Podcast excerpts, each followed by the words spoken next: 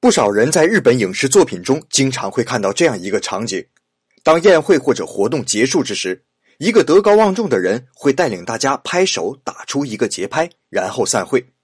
而实际和日本人聚餐的时候啊，如果不知道这个节拍，万一拍错了，就感觉好尴尬的。那这个拍手到底是什么意思呢？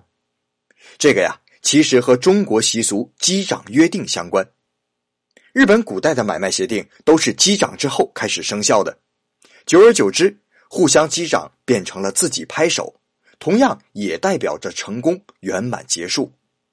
如今日本全国各地都有自己打拍子的习俗，可最流行的是哒哒哒哒哒哒哒哒哒哒这样十下。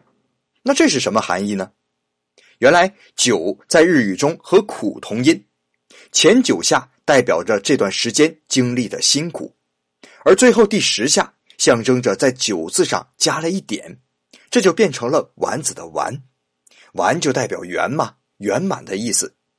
整个节拍的意思就是经过大家的各种努力，终于圆满完成。而在正式场合，这个节拍更要连拍三次，也更有气势。今天的最后啊，听一段小小的音频吧。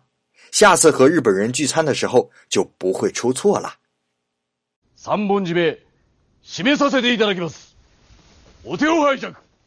よーよっほっおめでとうございます。